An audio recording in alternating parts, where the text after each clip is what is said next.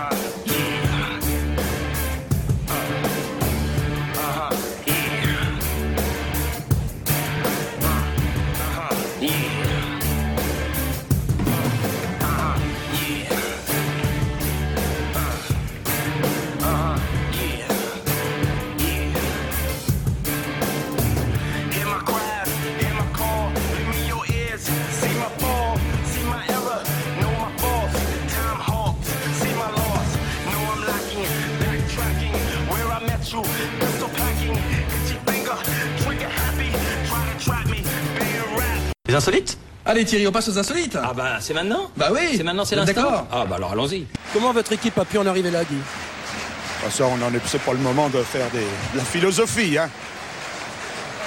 Vous paraissez découragé, Guy. Non, non, pas du tout, mais vous m'emmerdez. Je vais pas faire un papier de, de- de- d'ambiance. Et On parle du match de Metz, non? Cette distance-là, ça ne fait vraiment pas peur à Roberto Carlos, qui est d'ailleurs déjà au ballon, qui va le poser. Regardez, il, euh, il la pose avec application.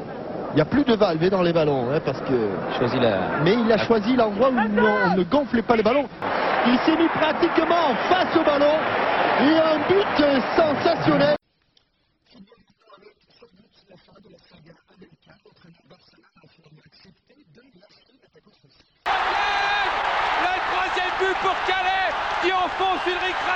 Oh, oh Zinedine, oh Zinedine, pas ça, Pas du tout avec pas ça Zinedine, pas ça Zinedine.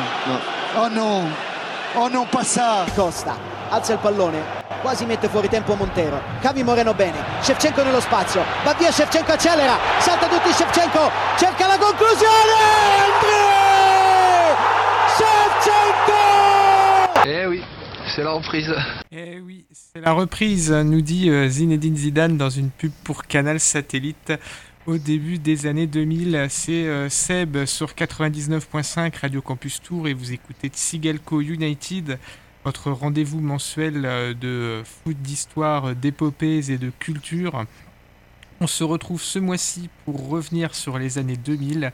Il sera aucunement euh, question de, faire de la nostalgie, mais de revenir sur une période charnière qui explique en partie comment euh, le football euh, s'est euh, s'est construit durant, ces années-là pour devenir ce qu'il est aujourd'hui et pas mal de phénomènes qu'on retrouve qui sont nés dans, les années 2000. Donc ça sera un petit retour sur une période allant aller de 97-98 euh, à la mi-temps des années 2000, 2006, 2007. Euh, je vous dis tout de suite que je ne reviendrai pas sur euh, France 98 euh, et tout ce qui s'ensuit, puisque c'est quelque chose qui a déjà été euh, très documenté. Et puis à Tsigalco United, le but c'est aussi un peu de fouiner dans des, dans des à côté euh, qui sont, dont on n'entend plus beaucoup parler ou qui sont un petit peu moins traités médiatiquement. Donc voilà, on va revenir sur, sur toute cette, cette période. Et puis, euh, comme d'habitude, il y aura euh, des pauses musicales.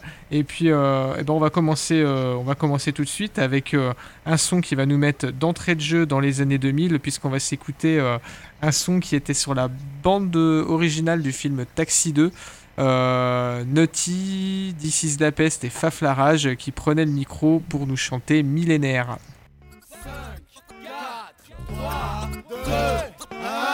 Donne-moi tes bonnes résolutions pour le nouveau millénaire. Mêlé, mêlé, mêlé, mêlé, millénaire. Donne-moi une bonne raison de fêter ce nouveau millénaire. Mêlé, mêlé, mêlé, mêlé, mêlé. Y'en a pour les jeunes, pour les vieux, pour les vieux, pour les hommes, pour les hommes, pour les femmes, pour les femmes. Les carottes de l'an 2000 se vendent comme la bonne gamme pour les forts, pour les forts, pour les faibles, pour les faibles. Pas de changement dans les règles, juste un décompte bidon, personne de fausses illusions. Ce soir, c'est Kissman, j'ai trouvé un costard 3 pièces. Ça fait gollerie les potes, tout à l'heure, ça faisait frais, mais là, ma maîtresse me tape les mêmes faces que le week-end dernier. Et toi, tu viens là me demander si ça a changé, ouais, c'est ça. Santé, éclate-toi. Contradictoire d'un point de vue net. Bayonne tes poumons, ton foie, on est là. Santé, je t'aime, merci d'être là. L'année va être chargée, faut que je laisse du neuf à la famille. J'avoue que je suis rabat-joie, mais putain, je pose un abat-jour. Si t'as une idée du genre et si on s'aimait pour toujours, y a qu'un soir par an que la paix embrasse les foules. Comme par hasard, y a que ce soir que les seins embrassent les fous. This pour ce qui est de mes décisions. Fais pas comme ces idiots, parle pas de résolution. L'an 2000 pour moi, c'est comme un lundi, le nouveau millénaire. Pas besoin d'une date pour parler de paix, ça m'a millénaire. Pas de mystère. Feuille blanche, tout à refaire. Les pièges restent les mêmes. Ce nouveau millénaire. Donne-moi tes bonnes résolutions pour le nouveau millénaire. Mêlé, mêlé, mêlé, mêlé, millénaire. Donne-moi une bonne raison de fêter ce nouveau millénaire. Mêlé, mêlé, mêlé, mêlé, mêlé. Donne-moi tes bonnes résolutions pour le nouveau millénaire. Mêlé, mêlé, mêlé, mêlé, millénaire. Donne-moi une bonne ce nouveau millénaire. Mêlé, mêlé, mêlé, mêlé. Aujourd'hui, notre bonheur c'est quoi? Détenir un bien qui n'appartient qu'à soi, posséder hey, ce que l'autre n'a pas. Toujours obsédé par ces mêmes rêves sans joie, mais pourquoi? Eh, eh, eh, On prend des bonnes résolutions, mais en fait on change pas.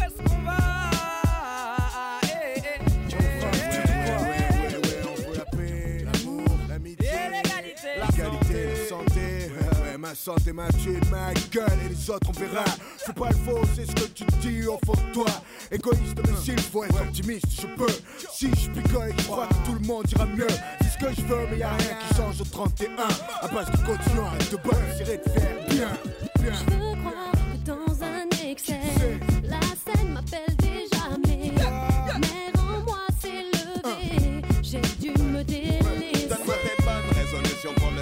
Millénaire. Mêlé, mêlé, mêlé, mêlé, millénaire. Donne-moi une raison de fêter ce nouveau millénaire. Mêlé, mêlé, mêlé, mêlé, millénaire. Donne-moi pour le nouveau millénaire. Mêlé, mêlé, mêlé, mêlé, millénaire. Donne-moi une raison de fêter ce nouveau millénaire. Mêlé, mêlé, mêlé, mêlé, millénaire. Mêlé, mêlé.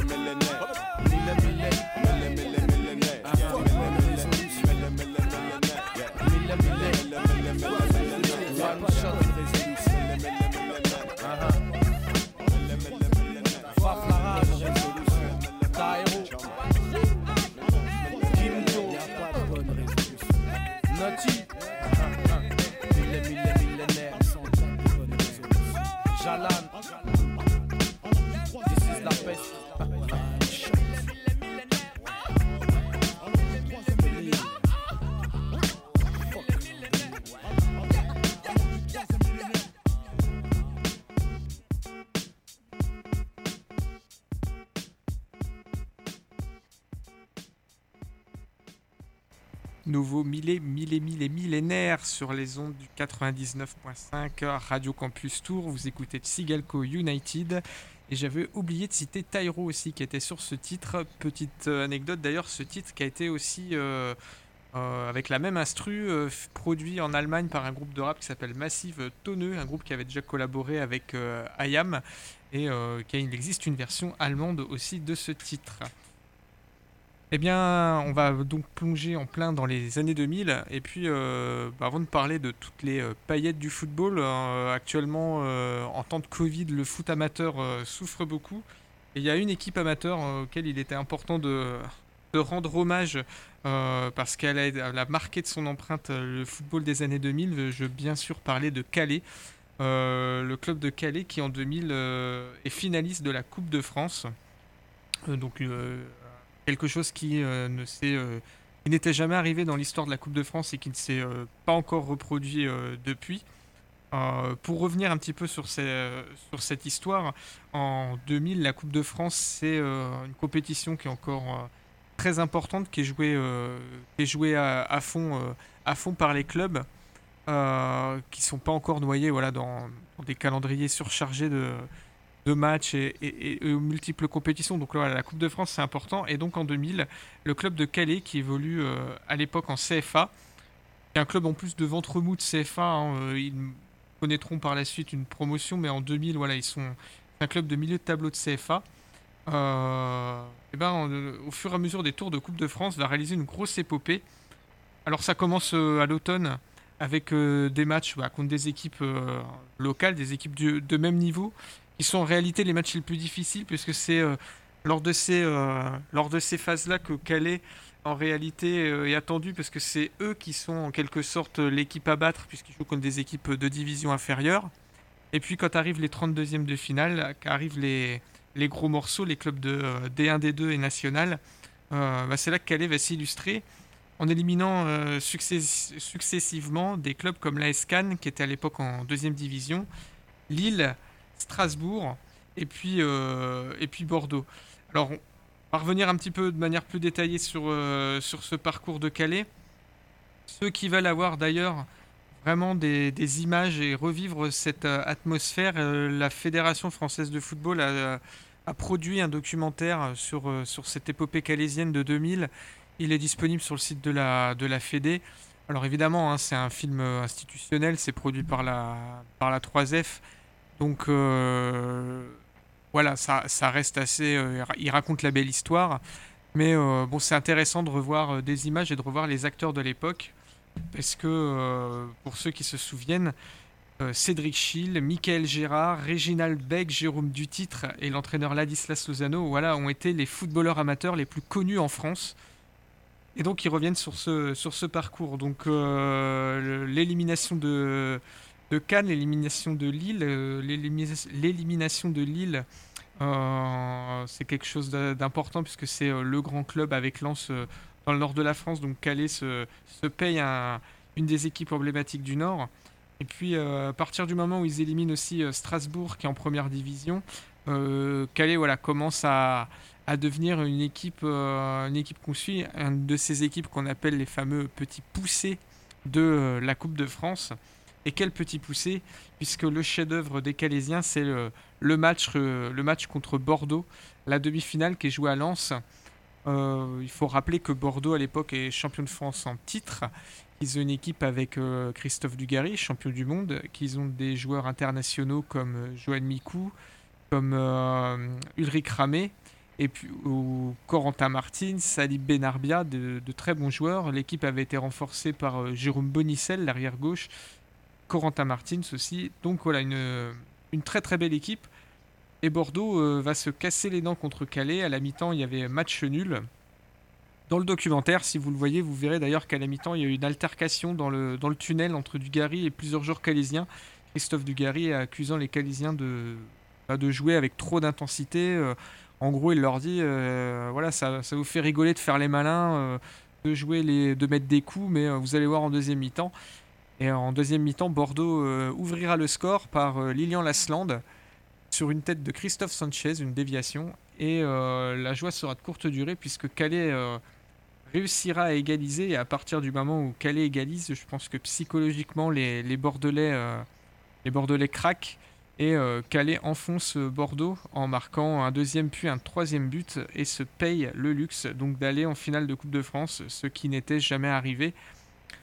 Pour euh, rappeler un peu la hauteur de l'exploit, les Calaisiens sont donc des footballeurs amateurs. Ce sont des personnes qui dans la vie étaient euh, employées à la mairie de Calais, magasiniers, vendeurs, commerçants, plombiers, électriciens. Donc qui ressemblent un peu au tout à chacun, qui ressemblent surtout aux gens du Nord, aux gens de Calais. Donc ils sont extrêmement fiers de voir euh, voilà, des, garçons qui côtoient tous les jours euh, ben, sur un terrain de football, euh, battre les meilleurs et puis aller avoir le droit d'aller jouer au Stade de France pour affronter Nantes en finale. Petite anecdote, la demi-finale contre Bordeaux, la demi-finale de Calais, le même soir en Italie, il y avait un match de Coupe d'Italie entre la Lazio et l'Inter. C'était le grand retour après plusieurs mois de blessure de, Ronaldo.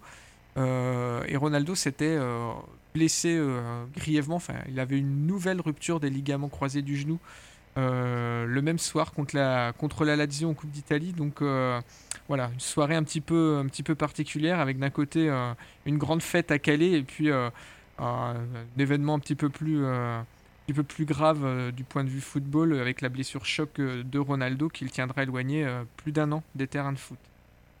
Donc je reviens à mes Calaisiens, donc les Calaisiens qui vont aller en finale de la Coupe de France pour affronter Nantes. Nantes qui a un petit peu le sale rôle dans l'histoire puisque l'année précédente Nantes avait remporté la Coupe de France et avait battu Sedan en finale, Sedan qui à l'époque était en Ligue 2. Donc Nantes avait un petit peu cette, euh, cette poisse d'aller à chaque fois affronter le petit poussé, c'est-à-dire l'équipe généralement la plus populaire et la plus soutenue, celle qu'on aimerait voir gagner.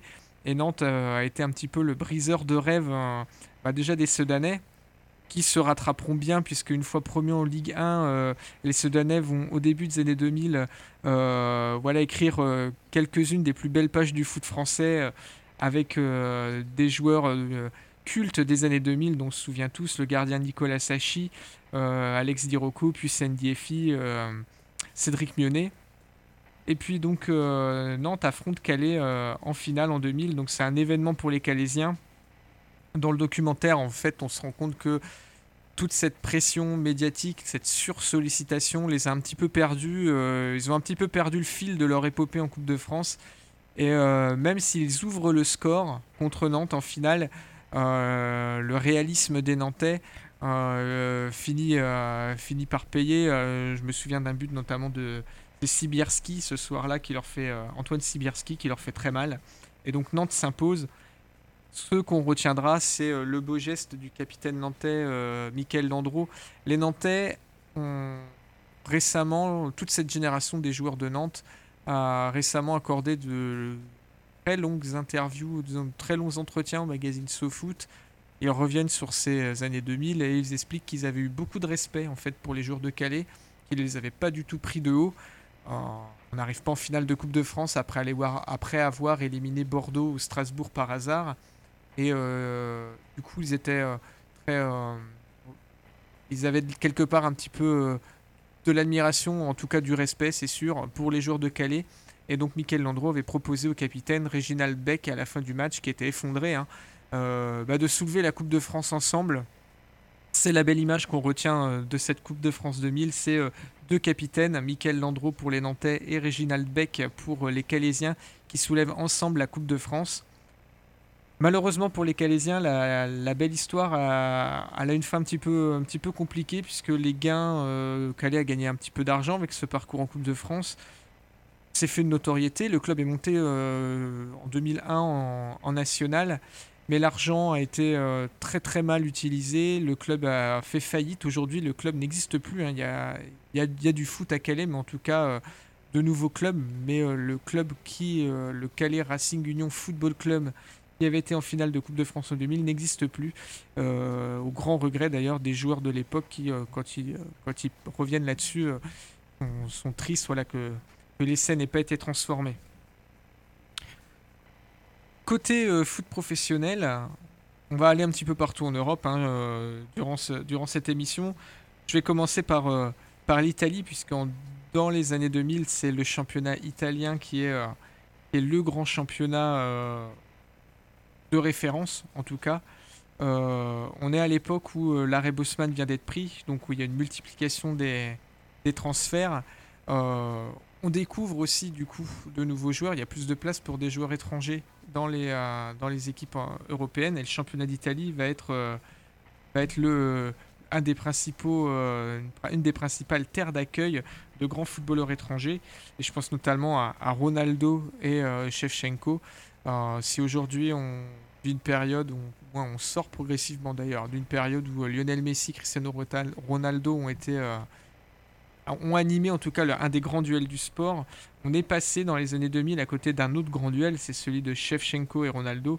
Les blessures à répétition au genou de Ronaldo ont un petit peu euh, altéré ce duel, mais on a eu euh, deux des meilleurs attaquants, si ce n'est peut-être même les deux meilleurs attaquants de cette période des années 2000. Ronaldo, avec sa puissance, sa vitesse, sa technique, côté euh, Inter, et puis euh, Shevchenko, je revois des matchs d'ailleurs de cette époque de Milan AC. Shevchenko, je dois bien avouer que j'ai du mal à lui trouver en fait des défauts.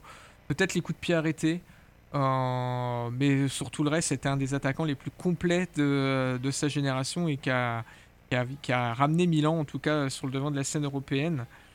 C'est aussi l'époque où les joueurs multiplient une, somme de contrats avec tout un tas de marques. Ronaldo a été un des premiers joueurs dans cette année-là à être un véritable euh, homme sandwich hein, entre les pubs pour euh, Pirelli, hein, euh, sans maîtrise, la puissance n'est rien, les pubs pour Nike, les jeux vidéo Ronaldo v Football qui était sur PlayStation, donc un de ces joueurs qui avait un jeu à son nom.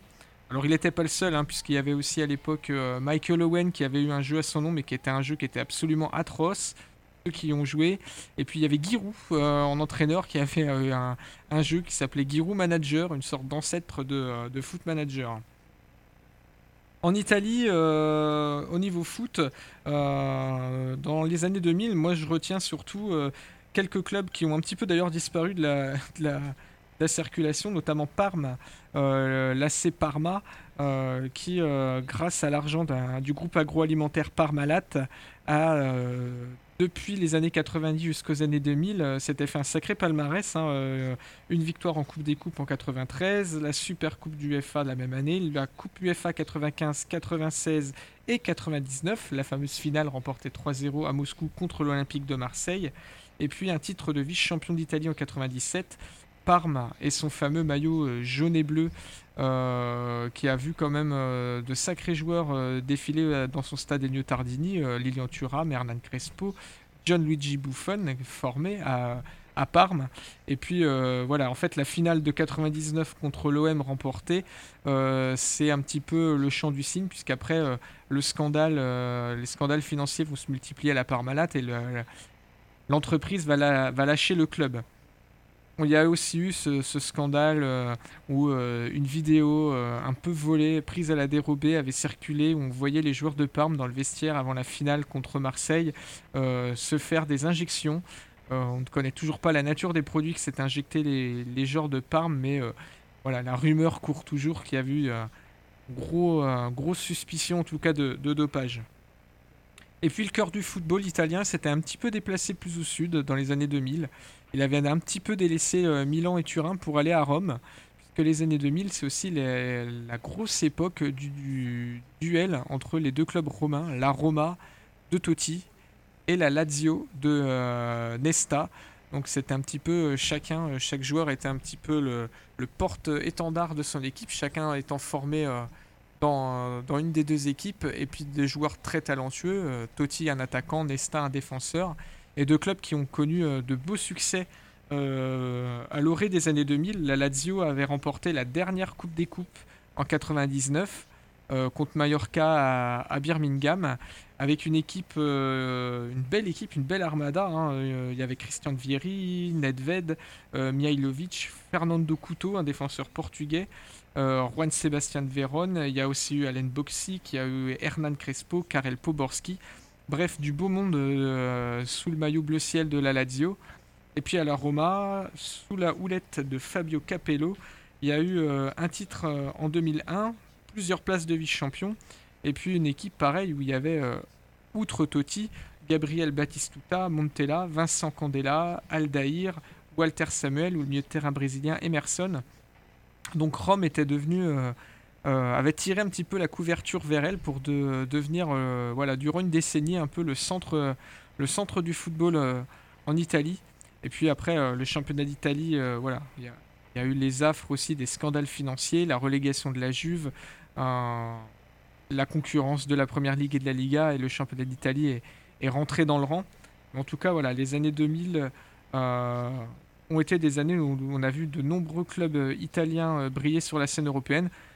Petit clin d'œil aussi à d'autres équipes dont euh, je ne vais pas développer ici euh, plus longuement l'histoire, mais euh, qu'on voyait régulièrement sur la scène européenne côté italien.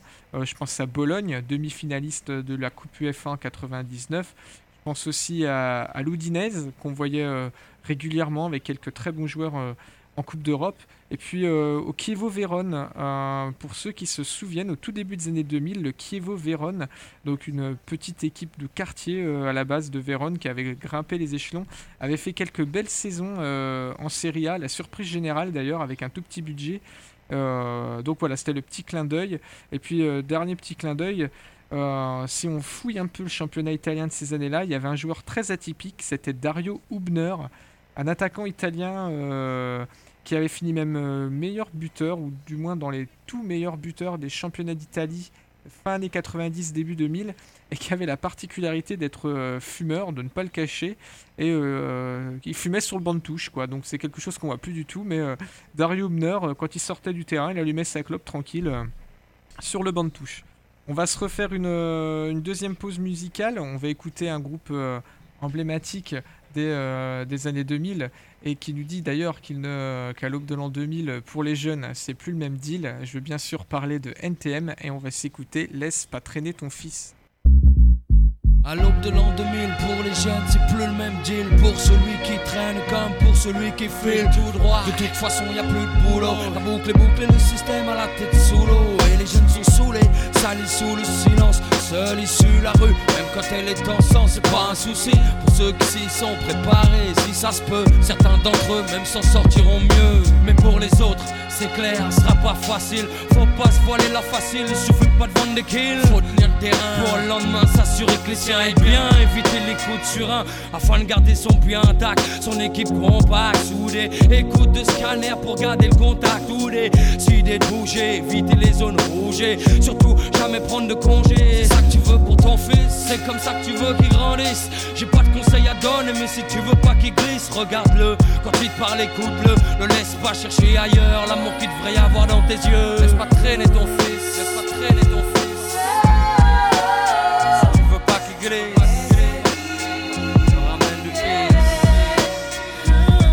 Laisse pas traîner ton fils, laisse pas traîner ton fils. Si tu veux pas qu'il glisse. Tout un sept ans me disant j'ai jamais demandé à t'avoir C'est avec ces formules trop saoulées croire que mon père a contribué à me lier avec la rue. J'ai eu l'illusion de trouver mieux j'y ai vu.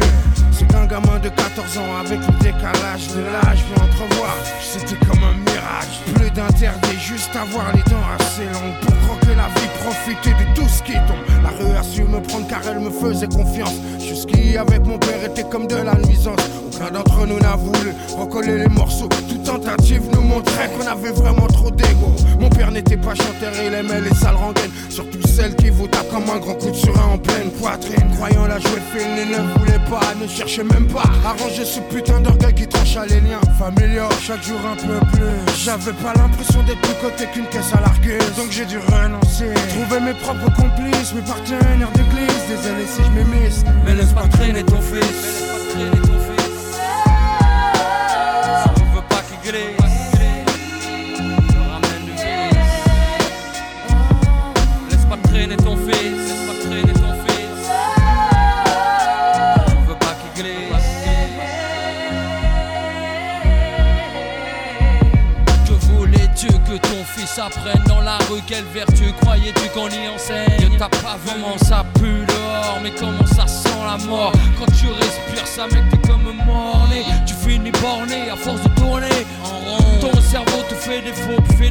Et c'est vraiment pas bon. Quand t'en perds le contrôle Quand pour les yeux des autres tu joues de mieux en mieux ton rôle. Ton rôle de Kaira. Juste pour le pas Quand te disent voilà tu fais plus partie de la MIFA d'en bas. C'est dingue mais c'est comme ça.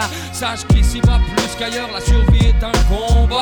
Base de coups bas, de coups, de tombats D'esquives, de super Ce putain de stromba Laisse pas traîner ton fils tu veux pas qu'il glisse Qu'il te ramène du vice. Non laisse pas traîner ton fils. Laisse pas traîner ton fils. Laisse pas traîner ton fils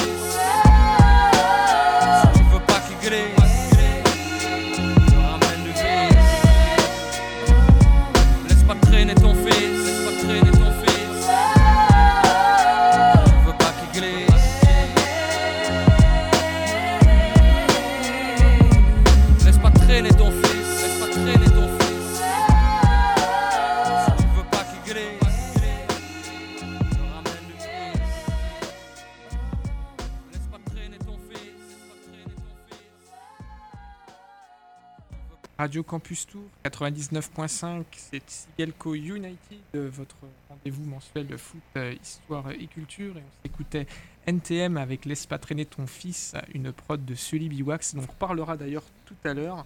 Et puis pour la petite euh, anecdote foot, toujours, euh, dans NTM, donc on entendait Cool Chain, Cool Chain qui produira un son qui servira de générique au fameux, à la fameuse série de reportages de Canal+, à la Clairefontaine, où ils avaient filmé durant euh, plusieurs saisons euh, les jeunes de l'INF Clairefontaine, parmi lesquels euh, Atem Ben Arfa, Abou Diaby, Gara Dembélé ou Habib Belaïd ou Cédric Geoffrey Jourdain, le, jeune gardien de but. Donc voilà, une série un petit peu mythique aussi des années 2000. Avant de poursuivre, je voulais continuer à passer des petites, euh, petites dédicaces, de faire des petits clins d'œil à certaines équipes ou du moins des épopées sportives des années 2000. et donc une grosse, un gros big up pour Rosenborg, Galatasaray, vainqueur de la Coupe UEFA en 2000, le Dynamo Kiev de Sergei Rebrov et Shevchenko, le derby Anderlecht, euh, enfin plutôt qu'un derby, hein, plutôt un classique euh, Anderlecht FC Bruges ou euh, le match Celtic Rangers qui à l'époque était des grands rendez-vous du foot européen, Sturm Graz, le club autrichien ou le Spartak Moscou.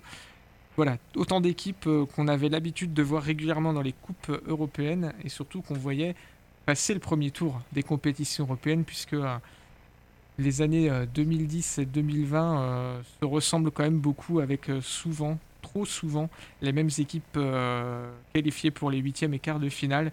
Voilà, c'était aussi sympa de voir des clubs d'un petit peu d'ailleurs affronter les, gros morceaux européens. On continue notre tour d'Europe. On était en Italie. on va aller en Espagne. Et en Espagne, les années 2000, il y a quelques grosses équipes, outre le Real et le Barça, euh, qui vont faire du bruit au niveau européen. Euh, pour moi, l'équipe emblématique du foot espagnol des années 2000, c'est euh, le Deportivo La Corogne. la Corogne dans l'ouest de l'Espagne, l'ouest de l'Espagne d'ailleurs, qui va briller hein, durant les années 2000, puisqu'il n'y a pas que la Corogne à l'époque qui a de bons résultats. Il y a aussi, aussi le Celta Vigo qui, fait quelques belles saisons en Liga, le Racing Santander en Cantabrie, qui est en Liga aussi à l'époque et euh, qui à un moment donné aura le meilleur buteur du championnat d'Espagne, Salva, et puis euh, Oviedo. Euh, aussi qui est en première division, qui aura eu quelques, quelques belles saisons. Ils étaient entraînés par Aragonès avec des joueurs plutôt intéressants. Je reviens sur la Corogne. le Deportivo La Corogne, dès les années 90, sous la houlette d'un entraîneur qui s'appelle Iglesias, de Javier Irureta. Euh, ils vont euh, se construire un des plus beaux palmarès euh, en Espagne avec des joueurs super intéressants. Ils ont fait venir pas mal de joueurs brésiliens. Donc ça, c'est l'arrêt Bosman qui l'a permis.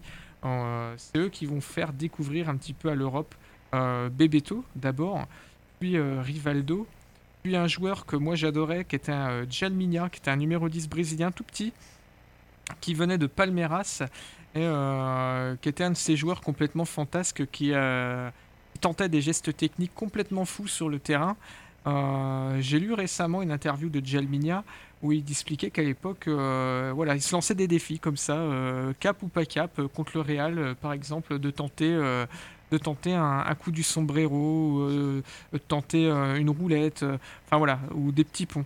Donc euh, des joueurs euh, assez marrants comme ça. Il y avait aussi euh, Mauro Silva, milieu défensif. Il y avait le Donato, un joueur brésilien naturalisé espagnol. Et puis un des meilleurs gardiens de but du championnat d'Espagne, Jacques Songo, le gardien camerounais. des attaquants qui finiront par deux fois meilleur buteur du championnat, Diego Tristan en 2002 et Roy Mackay, le Hollandais en 2003. Et puis la Corogne, c'était surtout mes souvenirs sont encore assez euh, précis là-dessus. Euh, une équipe, une des rares équipes qui a arrivé à battre les équipes italiennes. Parce que dans les années 2000, les clubs italiens sont quand même des ogres absolus euh, au niveau européen. Et la Corogne s'était plusieurs fois offert le scalp et de la Juve et du Milan AC. je me souviens notamment d'une victoire 4-0 contre Milan AC. Alors c'est en 2004 ou en 2003, 2004. Euh, une victoire 4-0. Voilà, donc la Corogne, c'est une équipe qui était très difficile à jouer. Euh, le PSG euh, y avait laissé des plumes, mais on y reviendra un petit peu plus tard sur cette anecdote assez rigolote du match entre la Corogne et le PSG. Et voilà, c'était une équipe assez emblématique. Il y avait aussi le maillot qui comptait beaucoup. c'est aussi justement les années 2000, cette époque où on voit apparaître des sponsors maillots qui resteront un peu un peu légendaire. Hein. Euh, tout le monde se souvient des maillots du PSG Opel, des maillots de Marseille Ericsson, et dans le cas de la Corogne, euh, le maillot Dreamcast du nom de la console euh, Sega. Si on pousse un petit peu plus au nord de l'Europe, en Angleterre, évidemment, l'équipe emblématique de cette époque-là, c'est Arsenal et ses Invincibles. Mais je vais mettre le focus sur une autre équipe euh, dont on reparle aussi, puisqu'ils sont remontés cette saison en première division, en première ligue avec euh, Marcelo Bielsa. Je veux parler de Leeds. Euh, Leeds United qui était un habitué des, des places d'honneur de championnat d'Angleterre dans les, durant les années 90-2000. Et puis, il y a un entraîneur qui s'appelle David O'Leary qui arrive en 98 et qui, qui va construire une belle équipe grâce aussi à un apport euh, financier important à ce moment-là euh, à Leeds. Et Leeds va s'offrir déjà Rio Ferdinand, un défenseur euh, anglais qui est à l'époque à West Ham. Ça va être le défenseur le plus cher de l'histoire du championnat d'Angleterre à l'époque. Il le paye 28 millions d'euros. Pour la petite anecdote, Rio Ferdinand, peu de temps après son arrivée à Leeds, il sera blessé pendant deux matchs parce qu'il a regardé chez lui un match de foot à la télé, les jambes sur sa table de, salon, il s'était fait une élongation. Et à l'époque, ça a fait beaucoup rire la presse britannique puisque le Leeds avait payé euh, les yeux de la tête à un défenseur qui se blesse en regardant la télé. Plus sérieusement, euh, Leeds, euh, ils vont utiliser une filière qui n'est pas très utilisée euh, ailleurs en Europe. Ils vont prendre pas mal de joueurs océaniens. Alors les Australiens, Harry Kewell, Mark Viduka, mais aussi un gardien de but qui s'appelle Milosevic, un défenseur qui s'appelle Kansdale Sheriff, le défenseur Paul Ocon et Jacob Burns, et puis aussi un néo-zélandais, Hay. Donc voilà, toute une colonie de joueurs australiens néo-zélandais euh, encadré par euh, l'expérimenté défenseur sud-africain Lucas Radebe, Olivier Dacour, le français au milieu de terrain, et puis en attaque euh, des joueurs donc talentueux, donc j'ai cité Kewell et Viduka, mais il y a aussi Robbie Keane et Alan Smith, et puis comme tout bon club anglais qui se respecte, il faut qu'il y ait des bad boys aussi dans l'équipe, et les deux bad boys de l'équipe de Leeds, c'est le milieu de terrain Lee Bovier et le défenseur Jonathan Woodgate.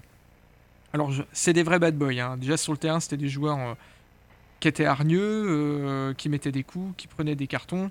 Et puis en dehors du terrain, c'était des, mauvais garçons, puisqu'ils ont été à plusieurs reprises euh, impliqués dans, des bagarres.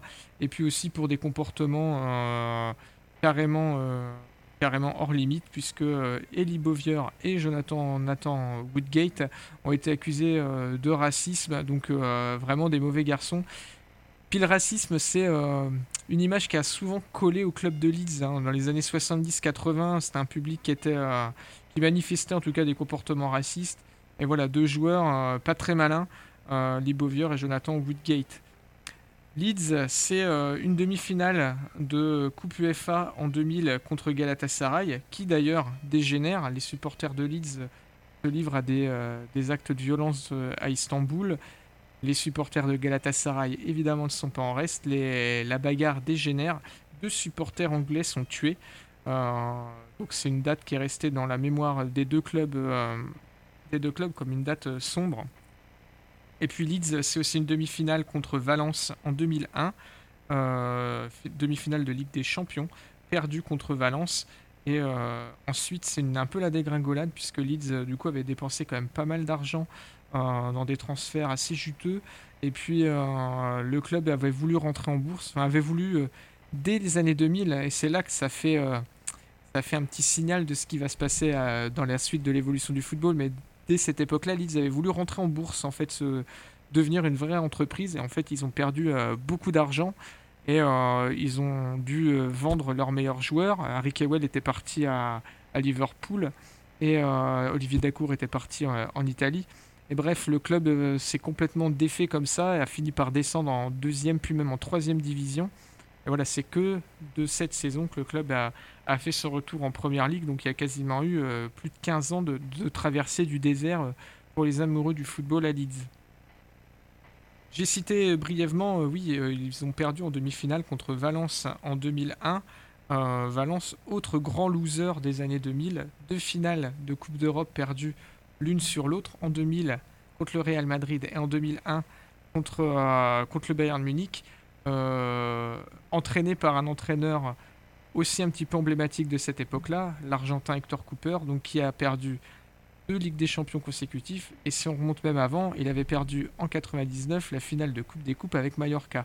Donc il enchaîne trois finales de Coupe européenne, toutes perdues. C'est vraiment ce qu'on appelle la grosse lose. Et puis, euh, pour clore un petit peu le chapitre euh, international de ce Tsigelco United, avant qu'on se penche un peu sur les années 2000 dans le foot hexagonal, rappelez aussi que c'était une époque où il y a eu de très belles coupes de l'UEFA, de très belles finales, en tout cas, avec les finales euh, de Liverpool contre Alaves et la finale de Dortmund contre Feyenoord, qui avaient été des finales avec beaucoup de buts, très spectaculaires, qui nous avaient permis de voir aussi des équipes qu'on voyait pas si souvent que ça en finale de Coupe d'Europe. Alors euh, c'est certainement le cas pour Alaves, qui était vraiment l'équipe surprise. Euh, Liverpool, ça avait sonné euh, sous la houlette de Gérard Rouillet leur grand retour sur la scène européenne. Et puis euh, Feyenoord contre Dortmund, c'est aussi une époque où Dortmund avait dépensé eux aussi beaucoup d'argent dans des transferts avec Rosicky, Everton, Amoroso, Yann Kohler. Et puis à, Dor- Feyenoord en face, il y avait Pierre Van Hooijdonk. Voilà, une finale très spectaculaire. Et puis euh, avec des équipes qui ont, un petit peu euh, disparu de la circulation pour, euh, pour les compétitions européennes. On va se refaire une pause musicale. On va toujours rester avec le producteur de NTM, mais aussi du coup de Bustaflex, Solibi Wax. Et pour Bustaflex en 98, il avait produit le son Pourquoi.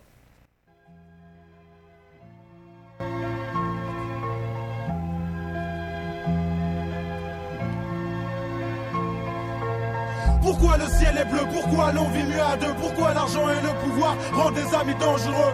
La jalousie, l'hypocrisie, quand elle choisit son camp. Full camp, full camp. J'ai vu des amis armés, des mères à l'armée Devoir partir leur fils loin mais pas pour l'armée. Charmé par l'odeur de l'argent et succès Vu que c'est pour un temps, à 20 ans on nique tout et tu le sais. Et si ça marche, ça se voit, tu peux pas le cacher. Les autres on le savent et les bouches commencent à baver À cracher, à mâcher leur haine parce que ça ne passe pas. Un mec du quartier qui s'en sort, ça ça ne passe pas. Et les amis changent, l'argent les rend étranges. Et si tu manges, mieux qu'ils se vengent Quand je repense à notre enfance Tous soudés positifs pour que les choses avancent. Mais elles ont avancé vite pour certains. Pas assez pour d'autres, ce n'est pas leur faute. Mais celle du destin Un destin au quart distribué par un manchot. Voilà pourquoi certains de mes frères face au succès on le sent chaud. Pourquoi le ciel est bleu? Pourquoi l'on vit mieux à deux Pourquoi l'argent et le pouvoir rendent des amis dangereux? La jalousie, l'hypocrisie Quand elle choisit son camp. Full camp, full camp. Pourquoi le ciel est bleu? Pourquoi l'on vit mieux à deux Pourquoi l'argent et le pouvoir rendent des amis dangereux? La jalousie, l'hypocrisie Quand elle choisit son camp Full camp, full camp Croyant que la galère nous rallie sous une bannière. Croyant que la galère nous rallie sous une bannière. J'ai bossé avec des personnes en qui j'avais confiance Pendant quatre années les choses allaient dans le bon sens Voyage, restaurant, loisirs, choisir entre le meilleur et le meilleur pour mon avenir. Mon avenir, la musique, mais pour eux c'était plus pour le fric. Hip hop de luxe à 50 gosses le sweat. Ils m'ont aveuglé par des avantages qui m'ont déréglé, m'ont rendu cinglé. Contre un mur m'épinglé, certains voulaient m'étrangler, ça n'a pas tardé. Le 20 mars 97, ça a bardé. Les mêmes soi-disant amis dévoués pour être près de moi étaient loin de moi lorsque je criais aidez-moi. Mais non, l'argent te rend sourd, aveugle et muet. Impossible de bouger même si ton pote se fait tuer.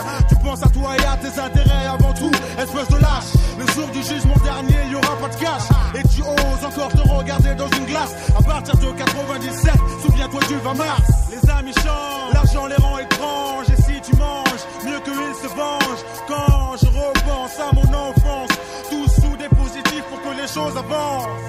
Pourquoi le ciel est bleu? Pourquoi l'on vit mieux à deux Pourquoi l'argent et le pouvoir rendent des amis dangereux? La jalousie, l'hypocrisie, quand elle choisit son camp Full camp, full camp Pourquoi le ciel est bleu? Pourquoi l'on vit mieux à deux? Pourquoi l'argent et le pouvoir rendent des amis dangereux? La jalousie, l'hypocrisie, quand elle choisit son camp. Full camp, full camp. Croyant que la galère nous rallie sous une bannière. Croyant que la galère nous rallie sous une bannière.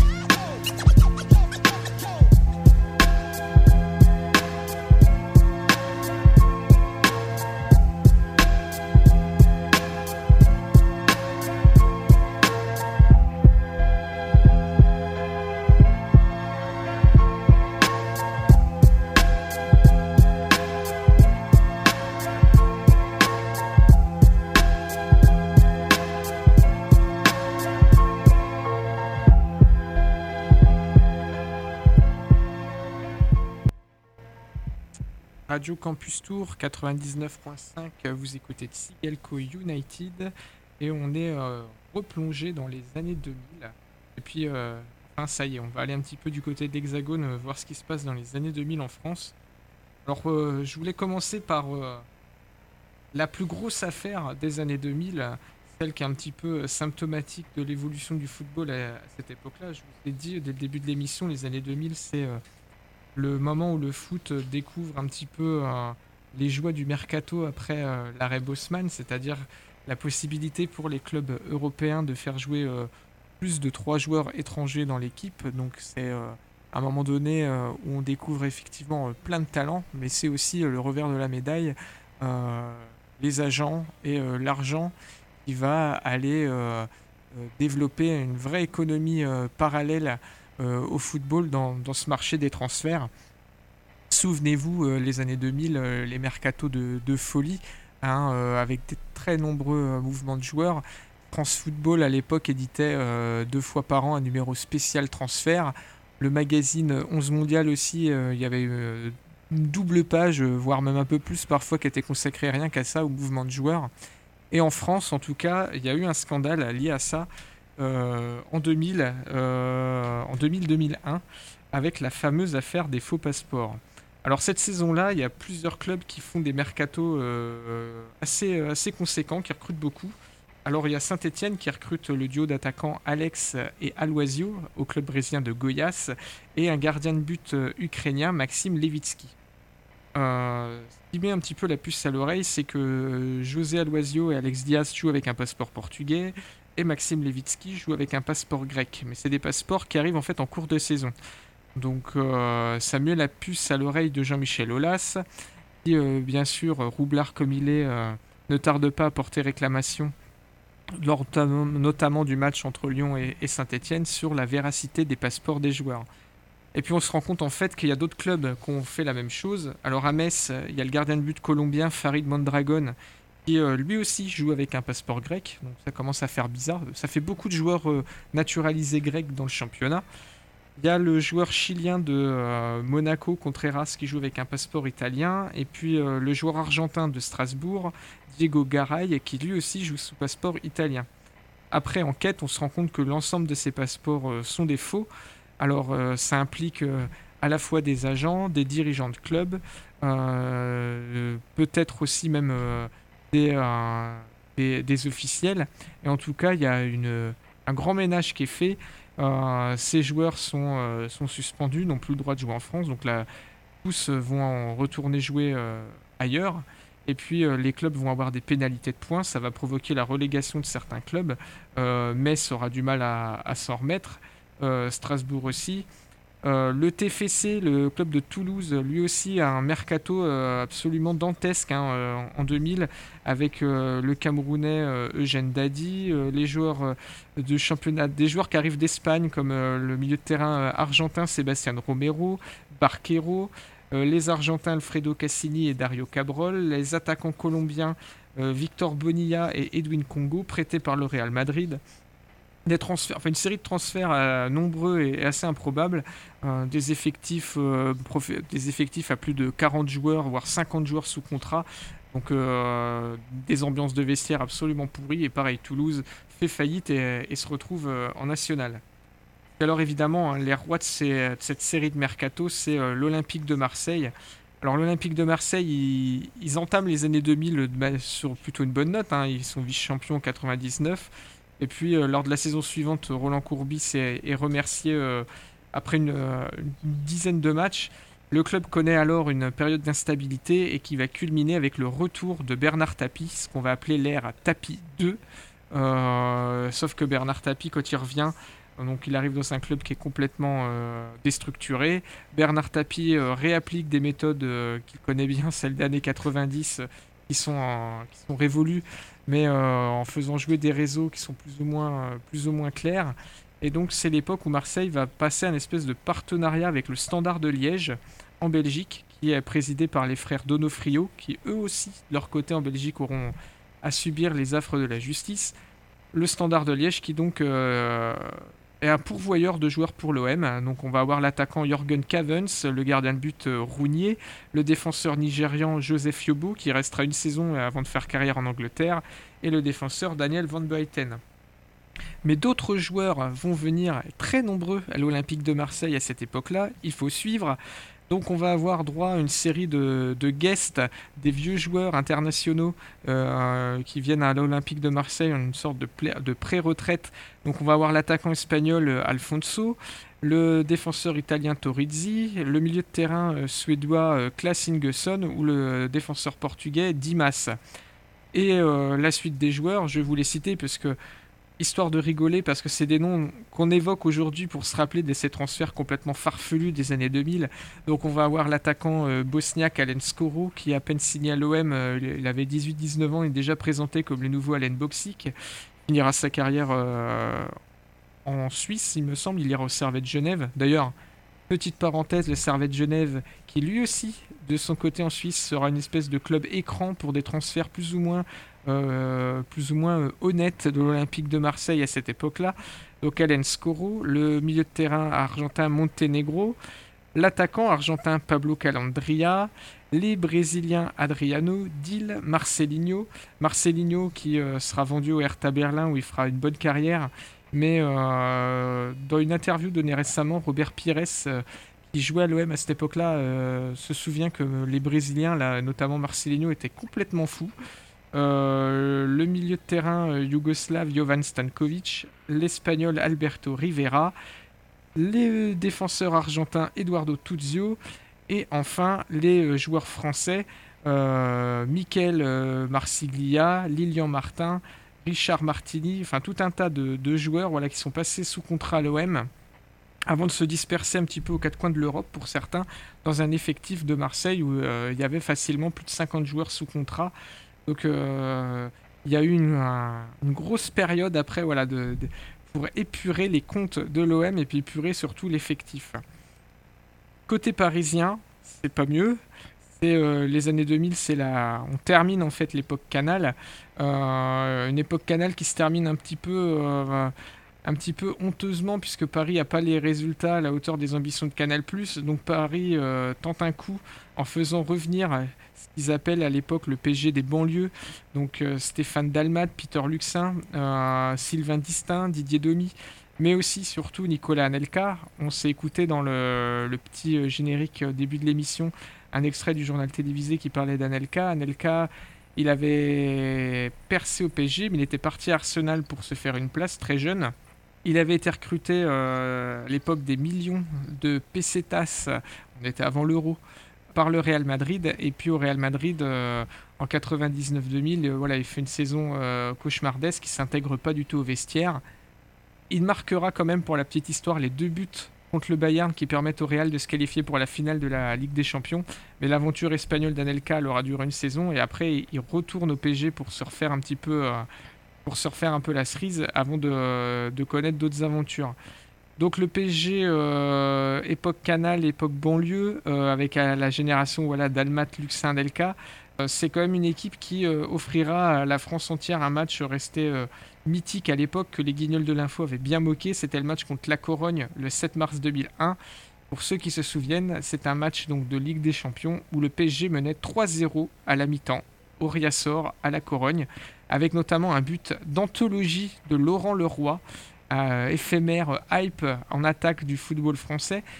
Là, qui a un but en lucarne opposée absolument magnifique qui avait provoqué euh, l'extase absolue de Jean-Michel Larquet. Et puis en deuxième mi-temps, le PSG s'écroule. Euh, la Corogne fait rentrer, euh, sort de sa manche un attaquant uruguayen qui s'appelle Walter Pandiani, qui va claquer un triplé sur des corners de Fran. Euh, voilà, Pandiani plusieurs fois de la tête, puis Diego Tristan vont euh, crucifier vraiment les Parisiens et la Corogne l'emporte 4-3. Donc c'est le début de la longue histoire d'amour du PSG avec les remontadas en Espagne. C'est aussi euh, à ce moment-là, les années 2000, que Luis Fernandez va changer aussi son son mercato euh, excite donc les Dalmates Luxin-Delca et puis fait venir des joueurs du championnat d'Espagne, alors de très bons joueurs comme Pochettino, Gabi Heinze ou euh, le défenseur euh, Cristobal. Mais c'est aussi l'époque où au PSG on aura des joueurs Ils sont un petit peu perdus, comme euh, Enrique De Lucas, un milieu espagnol qui est parti après en Angleterre et euh, qu'on a perdu de vue. Euh, Mikel Arteta, qui était un petit peu trop jeune au PSG avant de faire une belle carrière plus tard en Angleterre, mais au PSG, voilà, le passage n'a pas été spécialement marquant. Mais on a aussi perdu de vue euh, Joaquim Agostinho, un milieu de terrain portugais. On a perdu de vue euh, Bartolomé Ogbeche, qui était le chouchou de Luis Fernandez, un attaquant nigérian, et qui a fini dans des, clubs un petit peu de seconde zone. Et puis euh, Rudy Haddad, qui était un jeune prodige du centre de formation du PSG, et euh, qui s'est complètement lui aussi un petit peu a plafonné, qui s'est un petit peu perdu, qui a fini par faire carrière en Ligue 2. Mais voilà, dans l'anonymat et pas sous les projets du, du Parc des Princes. Les années 2000, c'est aussi celle euh, de Nantes avec un titre en 2001. Euh, donc je vous conseille à la lecture euh, des articles parus sur le site de SoFoot où les joueurs reviennent, la génération Landreau, Savino, Nicolas Gillet, Eric Carrière reviennent sur cette grande époque nantaise sous la houlette de Reynald Denwex. Et puis ce qui est emblématique, si vous vous souvenez, c'était les coups de pagaie de Marama Verua, attaquant tahitien du FC Nantes. Il y avait eu aussi cette grosse mode où dès que Marama Verua marquait un but, euh, il se mettait à pagayer et toute la France euh, se mettait à pagayer avec lui. C'était un petit peu euh, voilà, le, chouchou du championnat de France. Revenir aussi pour les années 2000 quand même sur un club majeur. Alors à la fois des années 2000 mais aussi des années 90 mais euh, qui connaît dans les années 2000 vraiment un... et à son apogée c'est la JOCR de Giroud avec une génération exceptionnelle de joueurs déjà formés au club. Philippe Mexès, Lionel Matisse, Olivier Capot, Djibril Cissé. De joueurs qu'il a su aller trouver, comme Jean Alaboumsong qui était au Havre, les indéboulonnables euh, Fabien Cole, le gardien, Jaurès, Radé, les expérimentés euh, Fadiga et Yann Lachuer. Une équipe d'Auxerre au maillot Kappa moulant, les maillots emblématiques des années 2000, et au sponsor PlayStation sur le maillot, avec un Djibril Cissé qui à l'époque claque quand même des buts assez incroyables, avant de connaître les problèmes qu'il a eu au niveau de, de ses tibias avec de- deux fractures coup sur coup. Et puis euh, Auxerre à cette époque-là, c'est une équipe qui est capable d'aller battre Arsenal en Ligue des Champions. Euh, ça se passe le 22 octobre 2002. J'ai revu ce match, euh, revoyez-le. C'est un très beau match parce que vous avez d'une part, match d'équipe classique. Vous avez le- les invincibles d'Arsenal, Thierry Henry, Viltord, euh, Pires, Vieira. Euh, voilà, toute cette magnifique équipe d'Arsenal. Et en face, vous avez donc Auxerre avec Cissé, Capot, Lachuer, euh, Boomsong. Et euh, Auxerre s'impose 2-1 euh, 2-1, euh, avec des buts de Capot et Kalilou Fadiga. Parce que c'est Auxerre et que c'est pas un club qui génère une grande passion en France. J'ai pas souvenir que ça avait fait beaucoup de bruit, mais après coup, plus on, revient là-dessus, et plus c'est une performance vraiment de très haut vol. Giroud avait réellement euh, su euh, tirer le meilleur de ses joueurs, et euh, en tout cas chapeau, puisqu'Auxerre s'était imposé. Aujourd'hui, des clubs français qui s'imposent sur la pelouse d'équipes anglaises, c'est de plus en plus rare, mais voilà, c'est encore une époque avec des niveaux qui étaient moins hétérogènes qu'actuellement. Et donc, Auxerre avait gagné euh, la Coupe de France et c'était la, la DER de Giroud. Donc euh, voilà pour ces, pour ces années 2000 en France. Notre émission euh, pour ce mois-ci s'achève. Le mois prochain, je pense qu'on va revenir à, à quelque chose d'un peu plus ancien. On va aller vraiment fouiner le, football d'un pays. Je nous emmènerai bien du côté de, de Montevideo, du côté de l'Uruguay, dans un pays vraiment qui transpire le football, avec mille histoires à raconter, et puis histoire de se replonger aussi un petit peu dans le passé et dans la musique. Et puis, euh, ben, pour se quitter euh, aujourd'hui, on a écouté du rap français, on va aller outre-Atlantique. Et puis en 2000, il y a un, rappeur qui sort un album très unique dans son genre. Le rappeur, c'est Necro. Il avait sorti un album qui s'appelait I Need Drugs. Un univers très particulier. Quand je l'avais écouté à l'époque, je m'étais dit que ça ressemblait à rien d'autre de ce que j'écoutais auparavant. À l'univers euh, vraiment gore de death rap. Et donc, on va s'écouter le titre de Necro, Your Fucking Head Split. Et puis, c'était Sigalco United. On se retrouve le mois prochain. N'oubliez pas le podcast sur le site internet de Radio Campus Tour, la page Facebook. À la prochaine.